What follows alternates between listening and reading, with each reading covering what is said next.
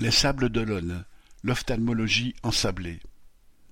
Au Sable d'Olonne, le seul cabinet d'ophtalmologie qui accepte de nouveaux patients organise une opération rendez-vous chaque premier jour ouvrable du mois. Le 2 octobre, les premiers prétendants sont arrivés dès cinq heures du matin pour décrocher un éventuel rendez-vous en juin 2024. Guillemets, la vue, c'est la vie, disait une publicité. Une publicité décidément très en avance sur les possibilités de l'organisation médicale dans ce pays. Correspondant Hello.